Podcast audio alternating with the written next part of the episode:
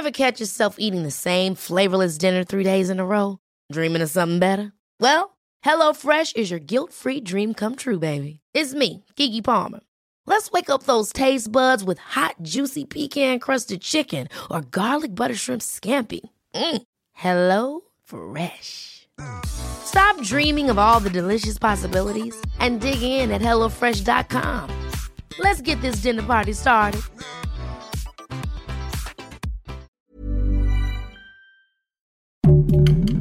Heraldo Podcast, un lugar para tus oídos.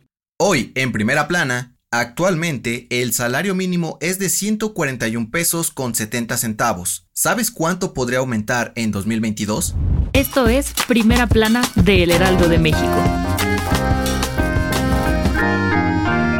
Este jueves, la Confederación Patronal de la República Mexicana, la Coparmex, comenzó sus reuniones anuales para definir el aumento del salario mínimo para el 2022 y en primera instancia propusieron incrementarlo 20%. Actualmente el salario mínimo general es de 141 pesos con 70 centavos, por lo que de aumentar 20% en 2022 quedaría en 170 pesos con 4 centavos. En entrevista exclusiva para el Heraldo de México, el presidente de la Coparmex, José Medina Mora, comentó que proponen este incremento pues la inflación del próximo año podría aumentar entre 7 y 8% con relación a 2021. Además, dijo que pese a los incrementos en el salario mínimo que han habido en este sexenio, México solo está por delante de Venezuela, Cuba y Haití, como los países con mejor remuneración económica por día. Es por ello que aseguró que la Coparmex busca seguir incrementando paulatinamente el salario mínimo para que así los jefes de familia puedan acceder a más productos de la canasta básica sin complicaciones. Con información de Everardo Martínez. ¿Quieres estar bien informado? Siga Primera Plana en Spotify y entérate de las noticias más importantes.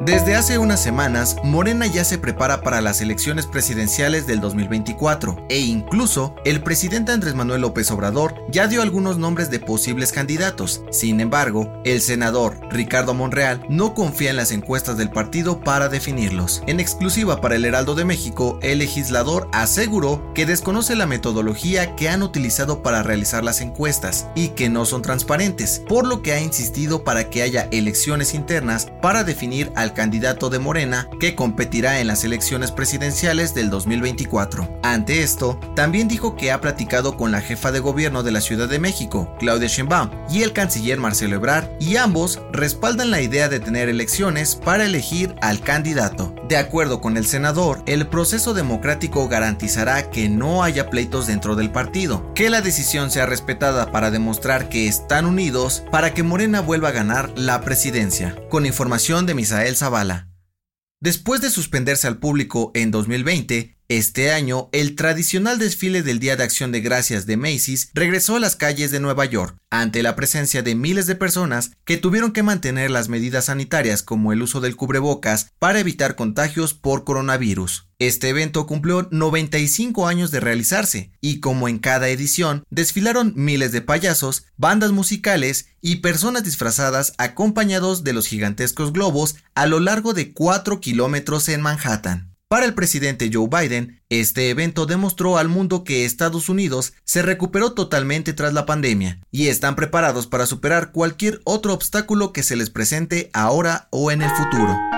En otras noticias, durante la conferencia mañanera de este jueves, AMLO anunció que el primero de diciembre dará su informe por los tres años al frente del gobierno en el Zócalo de la Ciudad de México por primera vez desde el 2019. De acuerdo con el mandatario, esta ocasión sí habrá acceso al público. En noticias internacionales, la Organización Mundial de la Salud dio a conocer que las vacunas contra COVID-19 bajaron su efectividad al 40% debido a la variante Delta del virus, por lo que invitaron a seguir con la sana distancia, el uso del cubrebocas y otras medidas sanitarias para evitar más contagios. Y en los espectáculos, tras cancelar sus conciertos en 2020 debido a la pandemia, Ricky Martin confirmó las nuevas fechas para su tour en nuestro país. Visitará la Ciudad de México el 8 de marzo, Monterrey el 10, Guadalajara el 12, Veracruz el 16 y Querétaro el 18 del mismo mes. El dato que cambiará tu día. Disculpe, ¿tiene libros sobre el cansancio? No, están agotados. De acuerdo con un estudio realizado por el Departamento de Psicología de la Universidad de Harvard, la imaginación que fomenta la lectura en nuestro cerebro ayuda a disminuir los niveles de estrés en todo el cuerpo. Según los especialistas, la lectura permite olvidarnos de problemas de situaciones del día a día y tranquilizarnos. También ayuda a conciliar más rápidamente el sueño. Soy José Mata, te espero en la próxima. Esto fue Primera Plana, un podcast de El Heraldo de México. Encuentra nuestra primera plana en el periódico impreso, página web y ahora en podcast. Síguenos en Instagram y TikTok como El Heraldo Podcast y en Facebook, Twitter y YouTube como El Heraldo de México. Hasta mañana.